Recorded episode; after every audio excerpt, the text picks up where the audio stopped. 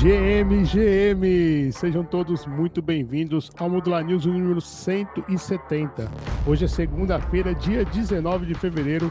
Eu sou o Ison Sirius e aqui comigo estão algumas pessoas que a gente vai fazer um drama suspense para revelar. Nós somos o Modular News, de segunda a sexta-feira, conectando você à informação com as notícias selecionadas e os acontecimentos mais quentes do universo cripto. Aqui você não perde tempo e está sempre um passo à frente do mercado.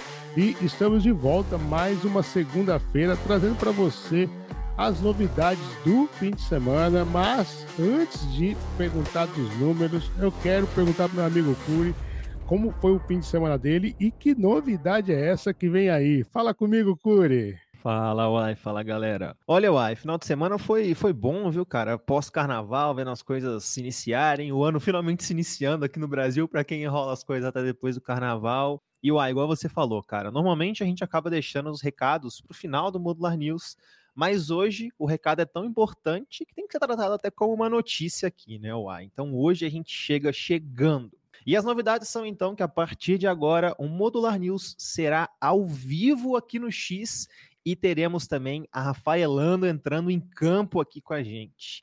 Isso mesmo. O Modular News chegando então à sua centésima, nossa, sua edição 170, nem sei falar esse número direito, ai. E com essa novidade aqui, para a gente criar até uma experiência mais imersiva também aqui para o Modular News, vamos ver a partir de hoje, então, esse programa aqui, o seu GM favorito da Web3, sendo no X sempre ao meio-dia. É claro, né? Com a gravação subindo ainda para as plataformas de podcast até as três horas do mesmo dia. Ou seja, se você não conseguir acompanhar a gente aqui no meio-dia, até as três você consegue acompanhar a gente em outras plataformas, Spotify, Apple Music, que você preferir, garantindo, é claro, que você ainda continue à frente da informação da Web3, mesmo que você não consiga acompanhar a gente ao vivo.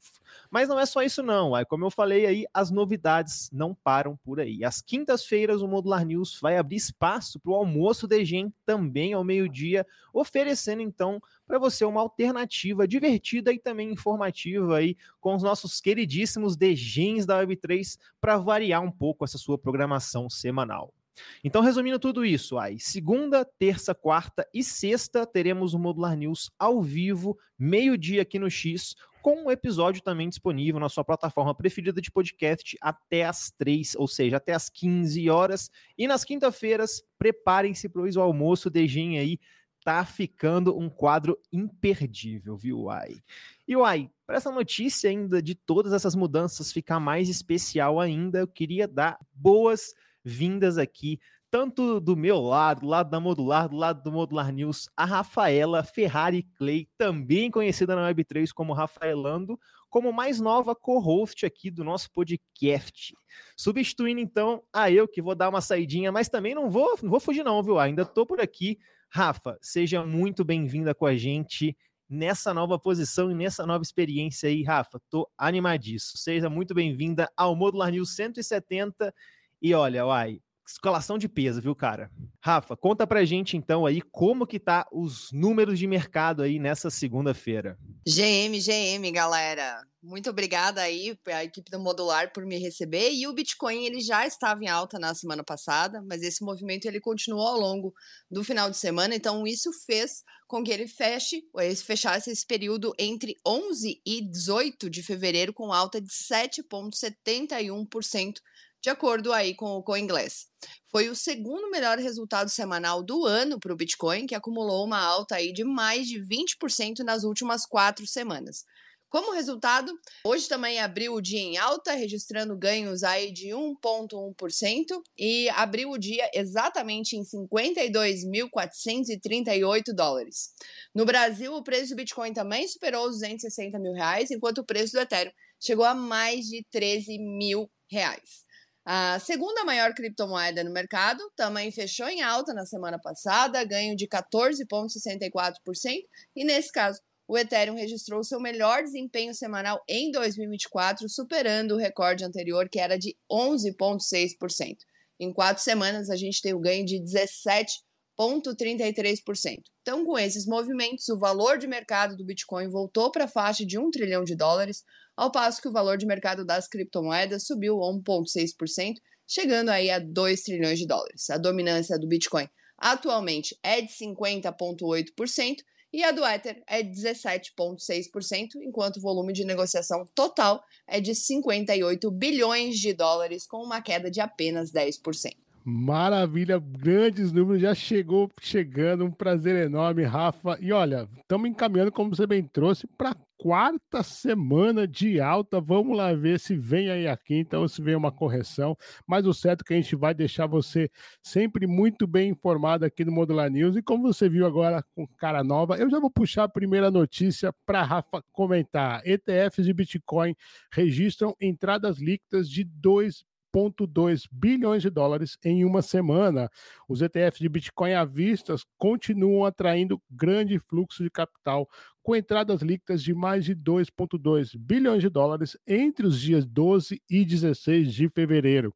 O ETF de Bitcoin da BlackRock liderou, recebendo então 1,6 bilhão desse total, seguido pelo ETF da Fidelity, que ganhou 648,5 milhões de dólares. Enquanto isso, o GBTC da Grayscale continuou enfrentando retiradas, mas dessa vez em valores bem mais modestos, na casa dos 624 milhões de dólares, refletindo então uma mudança dos investidores para produtos com taxas mais baixas.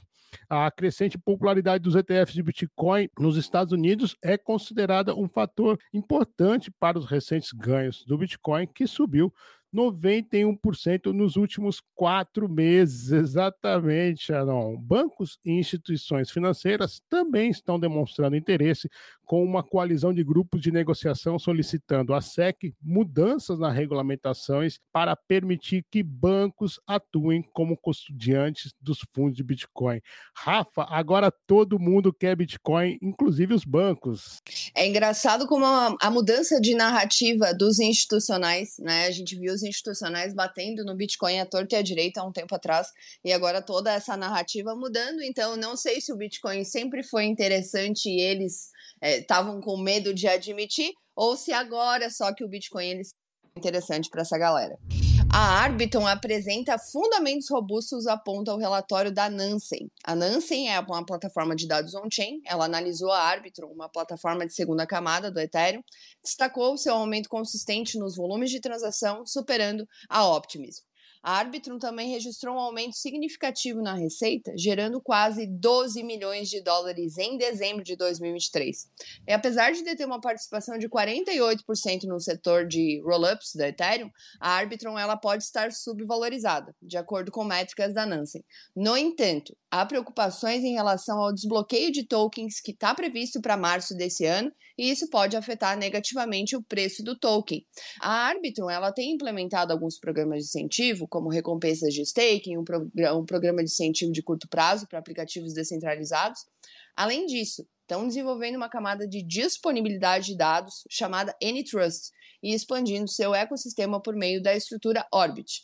Com seus fundamentos robustos, a Arbitrum é considerada uma das líderes no mercado de escalabilidade do Ethereum. O que, que tu acha disso, Uai? Só confirma o que vem, vem vindo. Né? A Arbitrum em 2023 foi a, a Layer 2 que liderou as receitas né, entre as Layer 2. Tem um TVL entre os maiores também da, da Layer 2 e recentemente ganhou uma disputa que eu acho chave aí, que foi a ApeChain, que decidiu então ir para a Arbitrum, um grande reforço aí chegando no ecossistema da Arbitrum, enfim, só se mostrando o quão foi bom né, ter dado aquele airdrop lá no início. É a primeira aí da, da essa nova out season aí, a nova tem gente que diz que o, o, o, o bear market acabou no airdrop da árbitro e realmente faz sentido essa teoria, mas isso só comprova o quão gigante, o quão forte vem a árbitro para o próximo ciclo. Rafa, tocando o barco aqui, pesquisa da Coinmetrics mostra que BTC e Ether são imunes a ataque de 51%. A pesquisa da Coinmetrics concluiu que os ataques de 51% e de 34% contra o Bitcoin e Ethereum, respectivamente, não são mais viáveis devido aos altos custos envolvidos. Usando uma métrica chamada custo total por ataque, a análise mostrou que os ataques não seriam lucrativos. Para atacar o Bitcoin, seriam necessários cerca de 20 bilhões de dólares para comprar então 7 milhões de plataformas de mineração ASIC enquanto um ataque na Ethereum custaria mais de 34 bilhões de dólares.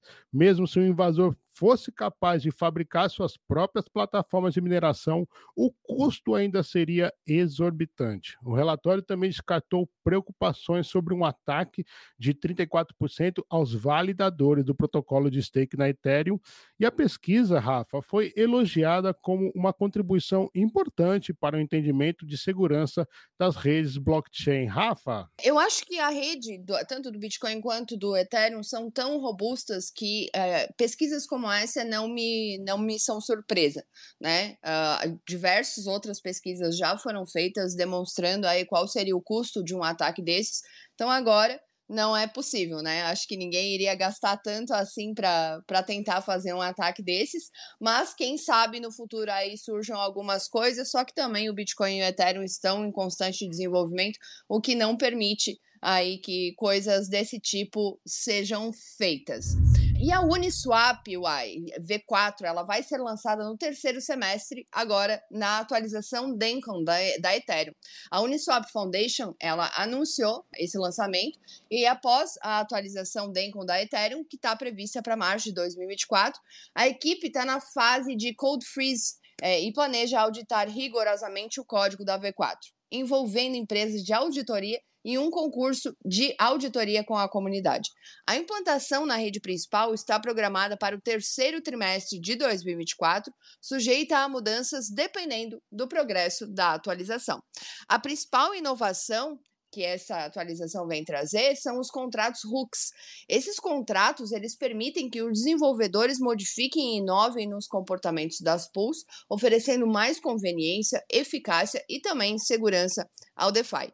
Os hooks são usados para monitorar e reagir a diferentes eventos nas pools Uniswap, como inicialização, modificação de posição e swap, proporcionando uma experiência mais dinâmica no DeFi.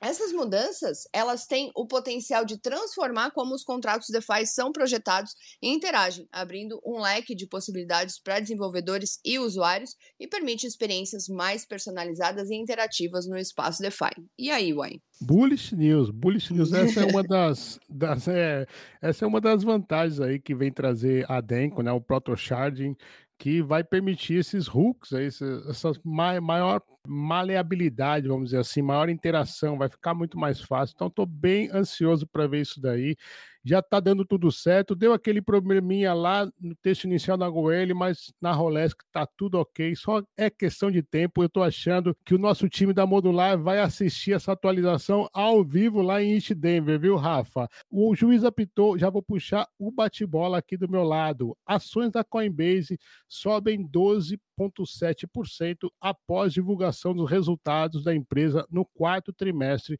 de 2023.